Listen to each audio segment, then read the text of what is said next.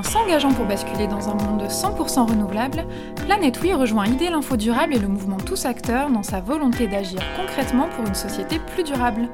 Premier ex au classement des fournisseurs d'électricité vraiment verts de Greenpeace, nous sommes ravis que Planète Oui, acteur de la transition énergétique, soutienne le podcast Transition. Je suis Marie Toussaint, euh, eurodéputée écologiste, juriste en droit international de l'environnement et je suis engagée depuis longtemps pour la reconnaissance des écocides en France, en Europe et dans le monde. J'ai notamment fondé l'association Notre Affaire à tous en 2015. Euh, voilà. Euh, vous êtes eurodéputée depuis pas très longtemps. Mai 2019. Alors ça fait quoi d'être députée? Ah, eh ben, c'est d'abord c'est un sacré défi. Euh, c'est un privilège et un défi, voilà.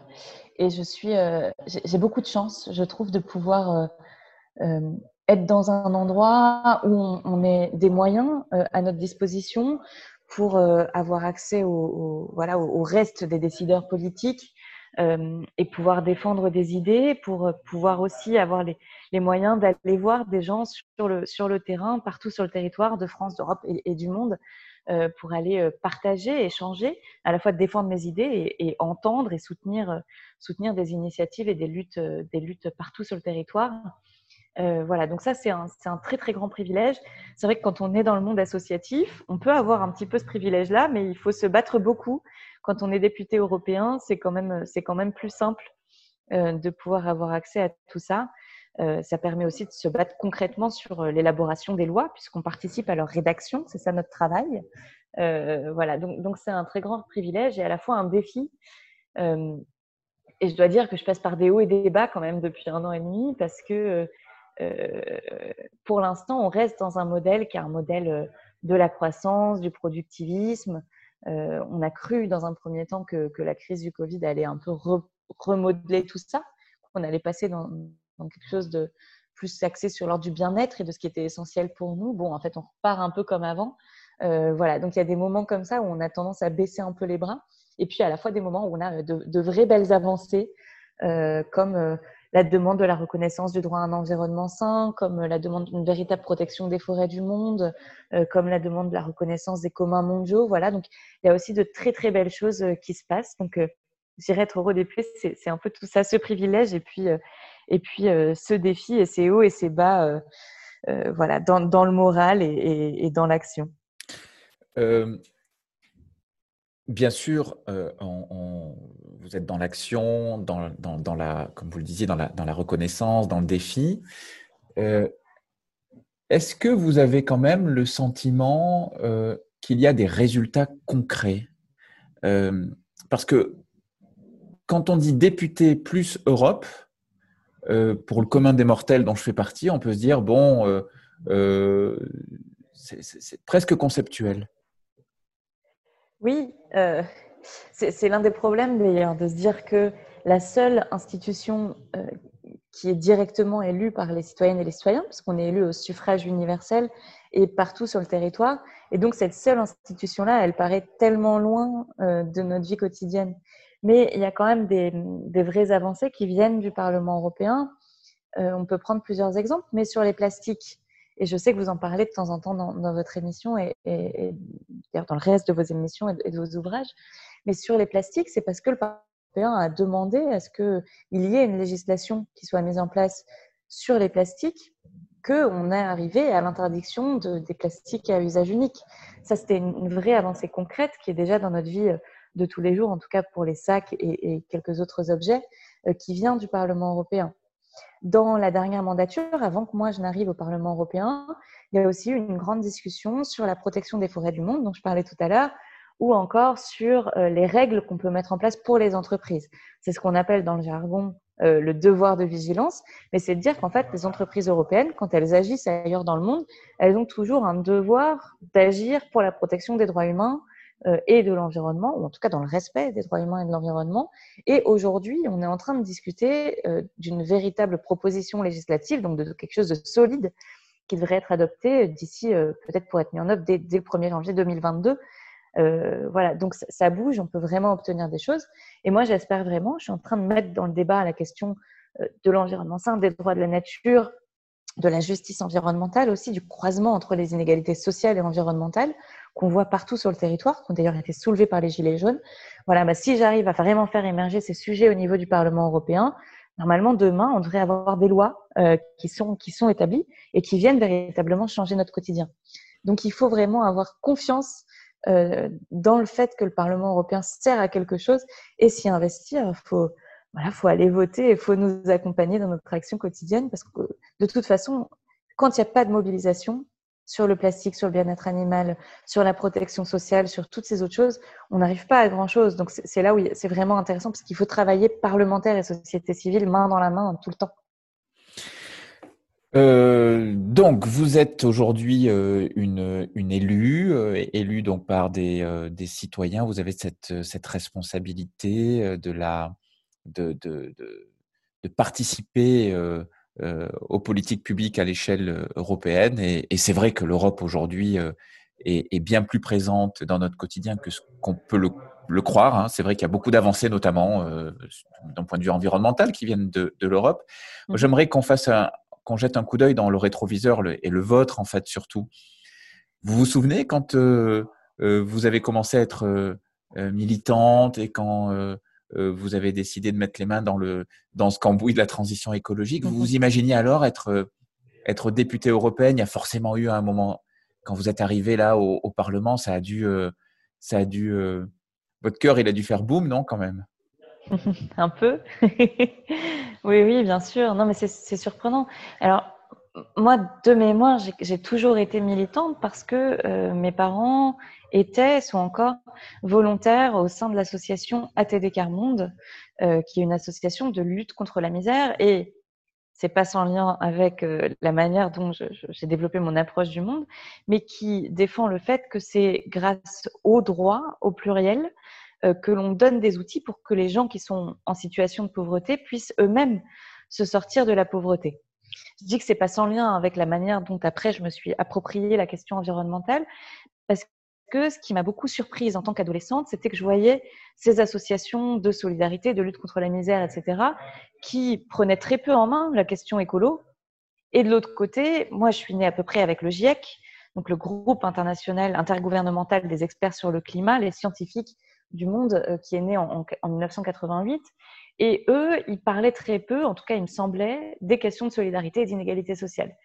Et donc, je me suis dit, mais qu'est-ce que c'est que ce, bazar? Et il faut aller dans ce sens-là. Donc, j'ai décidé de m'impliquer à la fois chez les écologistes en politique et toujours dans le monde associatif pour travailler justement sur cet enjeu-là, le lien entre l'écologie et les inégalités sociales.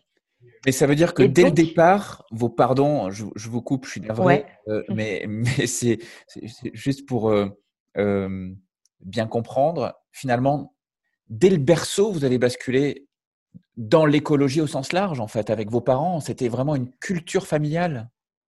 Bah, Alors, mes parents, je pense qu'ils votaient écolo de temps en temps, mais ce n'étaient pas des militants politiques. Euh, c'est juste qu'ils avaient, enfin, c'est juste, ils avaient décidé de dédier leur vie à la lutte contre la misère. Bah, donc moi, je suis née dans ce milieu-là, donc toujours très impliquée. Euh, on a déménagé pas mal. J'ai vécu dans plusieurs endroits en France, à Lille, à Bordeaux, en région parisienne notamment. Euh, et j'ai toujours été dans ces dynamiques associatives, en fait, de création de liens, euh, d'écoute. Tous les ans, le 17 octobre, on célébrait la Journée internationale de lutte contre la misère. Voilà. Et ce qui m'a vraiment interrogée, c'était que justement, même s'ils pouvaient de temps à autre voter écolo, cette question de l'écologie n'était pas pleinement saisie par les associations de solidarité. Et vous savez, on entend encore aujourd'hui des gens qui disent euh, mais il y a la fin du mois, c'est tout de suite, et puis la fin du monde, c'est derrière.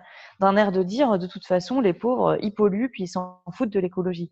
Et moi, je crois pas. Hein. Je crois qu'il euh, y a un écart d'espérance de vie en France qui est de, de 13 ans et demi entre les plus riches et les plus pauvres, et c'est principalement dû à la nourriture qu'on ingère, euh, à l'air qu'on respire, à l'eau qu'on boit, aux conditions de vie et de travail, de logement. Voilà, tout ça, c'est des questions profondément euh, écolo, en fait voilà, donc moi, c'était vraiment ça. J'aurais peut-être pu décider de faire autre chose. Mais en tout cas, quand j'ai vu qu'il y avait ce trou-là et que euh, les gens pouvaient s'écouter, mais que le lien n'était pas fait, je me suis dit, faut y aller, faut foncer. Et je me disais pas encore que j'allais être députée européenne, mais je me disais, voilà, moi, c'est dans ce cadre-là que j'ai envie de, de, m'engager, de m'investir, c'est dans, cette direction-là. Donc, ça fait déjà euh, voilà, plus de 15 ans, euh, plus de 15 mmh. ans maintenant que, que, je travaille dans ce sens-là. Et alors maintenant que vous avez le recul et que vous avez été et vous êtes encore à la fois militante, euh, associative, vraiment quand même ancrée dans la société civile et avec un, mandat électif, euh, bien sûr, euh, euh, on peut faire les deux, mais il y a plutôt une direction que vous souhaiteriez prendre. Vous vous dites, bon, quand même là, la politique, il y a vraiment des choses à faire et mon background va me permettre d'aller plus loin ou au contraire, à un moment donné, ça peut me, ça peut me saouler. Je, reviendrai uniquement sur le terrain ou les deux? Pour moi, c'était important d'aller au Parlement européen. Alors, je me sens citoyenne de la planète. Donc en fait, s'il y avait un Parlement du monde, je pense que j'aurais essayé d'aller au Parlement du monde. Il se trouve qu'il n'y en a pas et que le Parlement européen est l'instance la plus haute en termes de, planète euh, qu'on puisse euh, aller rechercher. Donc je me suis dit que je voulais aller là, porter des, combats qui n'étaient pas encore portés. Euh, par les politiques, ou en tout cas de manière très réduite. mais par contre, ce dont je suis convaincue, c'est qu'il n'y a pas de politique sans la société civile, et la société civile a besoin des politiques pour faire avancer euh, les lois et, les combats. Et d'ailleurs, ça a été comme ça sur tous les sujets un peu dans l'histoire. Quand il a fallu se battre contre, contre l'esclavage, on a bien vu qu'il y a eu euh, évidemment toutes les révoltes des esclaves pour leur libération. Et puis, il y a eu des allers-retours. On a interdit l'esclavage, puis on l'a réautorisé, puis on l'a réinterdit. Ça veut dire qu'il faut que ceux qui se battent contre l'esclavage soient aussi décisionnaires. donc aujourd'hui, euh, je pourrais prendre d'autres exemples, aujourd'hui, il faut que ceux qui se battent, celles et ceux celles, c'est important, euh, celles et ceux qui se battent pour la planète, soit à la fois dans les actions euh, associatives, de plaidoyer, changent aussi leur relation au monde en changeant évidemment donc, nos, comportements personnels, mais aussi notre lien à l'autre, soit puissent être dans des actions de désobéissance civile, dans des actions en justice, comme on l'a fait avec notre affaire à tous, notamment avec l'affaire du siècle ou encore contre Total, mais et aussi un pied, voire deux, euh, voire, voire 10, 12 000 dans les institutions pour pouvoir influer et faire changer les lois. Moi, je pose pas l'un à l'autre et je pense que dans ma vie, je vais faire des allers-retours entre l'un entre l'un et l'autre. Puis peut-être ailleurs, je crois que dans le domaine de l'information, ce que vous faites, ou dans le domaine de la culture, on a tout autant besoin de personnes qui s'activent. Hmm. Il y a de la radicalité dans votre discours, je trouve, euh, souvent. Euh, en tout cas, vous allez au, bout de vos idées euh, et, vous utilisez d'ailleurs souvent ces mots-là combat, bataille. C'est finalement, ouais, on, sent que vous êtes en, mode combat et que on pourrait dire peut-être ça un peu de manière un peu simpliste. Vous ne lâchez rien. C'est depuis toujours que vous avez cette approche-là, avec donc finalement ce, levier, sinon de la colère, mais de la, de la hargne pour, euh, pour faire bouger les choses? Je ne sais pas si c'est la hargne. Euh, je disais tout à l'heure, j'ai grandi aux côtés euh, des personnes qui vivent en situation de pauvreté. Et en fait, ce qui est terrible, chez ATD Carmonde, ils font un vœu de, une sorte de vœu de pauvreté aussi. On, voilà, on, vit avec, avec les familles. On, voilà, il n'y a pas beaucoup d'argent, c'est pas une carrière pour faire de l'argent. Euh, et, les gens qui m'ont entouré, moi, ils m'ont marqué par, euh, par leur courage et leur espoir. Et ce que je dis beaucoup, c'est euh, quand on vit dans des situations difficiles, en fait, cette détermination, cet espoir, c'est pas un caprice, c'est pas un choix, euh, c'est pas une opportunité, c'est une obligation de survie. Et donc moi, j'ai au cœur non pas tellement le, combat dans le sens l'envie de, de détruire l'autre, de nuire à d'autres, etc. C'est pas du tout ça qui m'anime. C'est par contre cette espèce de, sentiment de responsabilité qu'il faut agir le plus possible dans la joie et dans l'amitié euh, pour pouvoir vraiment changer les choses et qu'en fait, euh, aujourd'hui, il y a des gens qui souffrent du fait du dérèglement climatique, il y a des gens qui souffrent du fait des inégalités sociales. Et ben, ce qu'on leur doit, quand on ne vit pas nous-mêmes cette situation, on leur doit à elles et à eux, c'est de se battre farouchement sans jamais rien lâcher, effectivement, euh, parce que c'est juste une question d'humanité, à mon sens. Votre cas particulier, euh, il est effectivement celui d'une personne qui est, née dans un environnement quand même assez, assez militant et puis qui vous a chevillé au corps et vous, vous lui avez donné vie. Mais ce n'est pas, pas toujours le cas, bien sûr, et c'est même plutôt à la marge euh, chez les, chez les, chez les citoyens.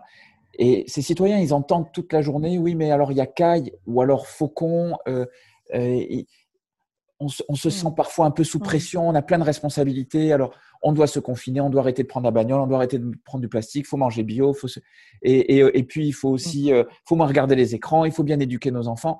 En fait, est-ce qu'on n'est pas en train de mettre une société civile sous pression? Et qu'est-ce qu'on pourrait faire pour essayer de remettre un peu d'huile dans les rouages? Vous me parlez d'amitié, de bienveillance, de coopération. C'est quoi votre vision à vous?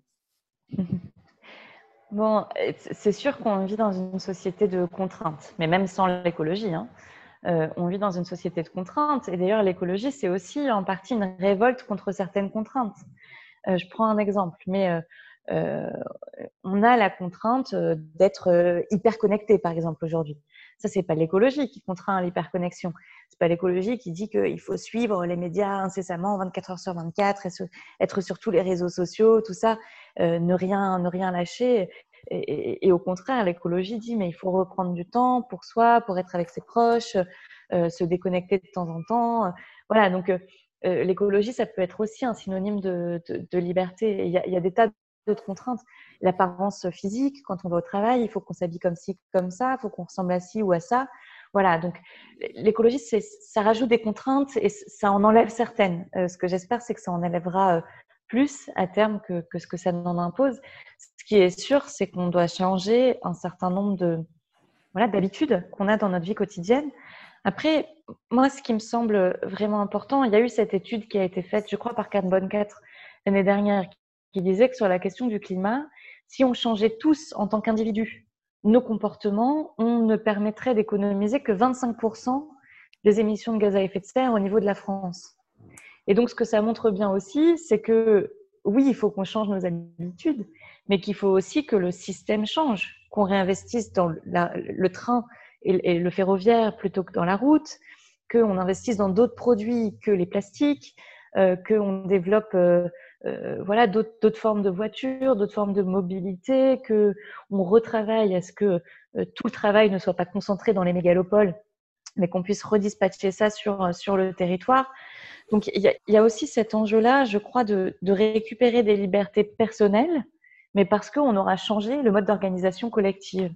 Donc, je ne sais pas si ça répond bien à votre question, mais en tout cas, moi, c'est la manière dont, je vois les choses. Et ce que j'espère, c'est qu'on pourra apporter beaucoup plus de, voilà, de possibilités, d'ouverture, d'opportunités et de liberté aussi à chacune et à chacun, une fois qu'on aura pris ce train-là vraiment de la transition et de l'écologie. Une dernière question.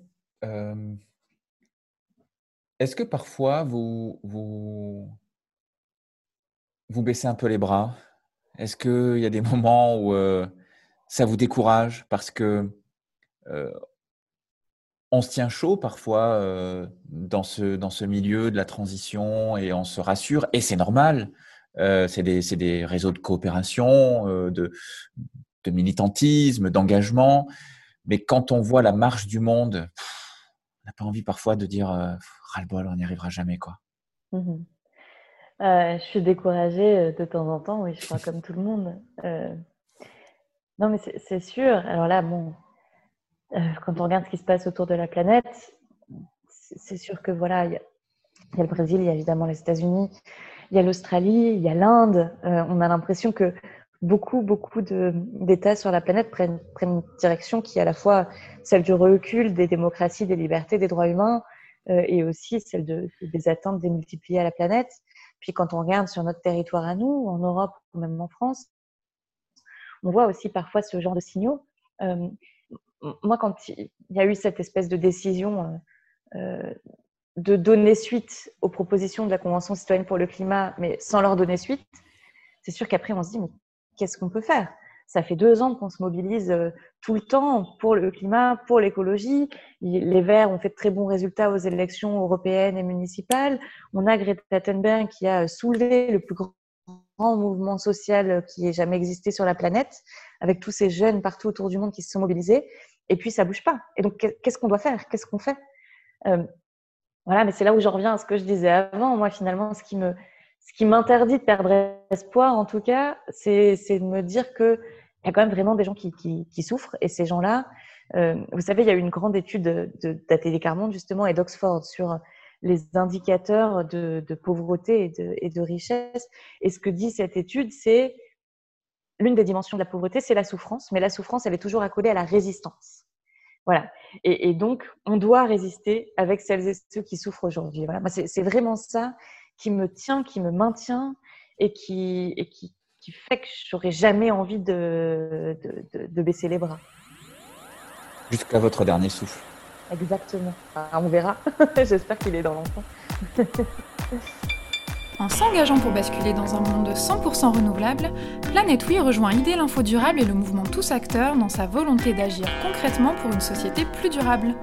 Premier ex au classement des fournisseurs d'électricité vraiment verts de Greenpeace, nous sommes ravis que Planète Oui, acteur de la transition énergétique, soutienne le podcast Transition.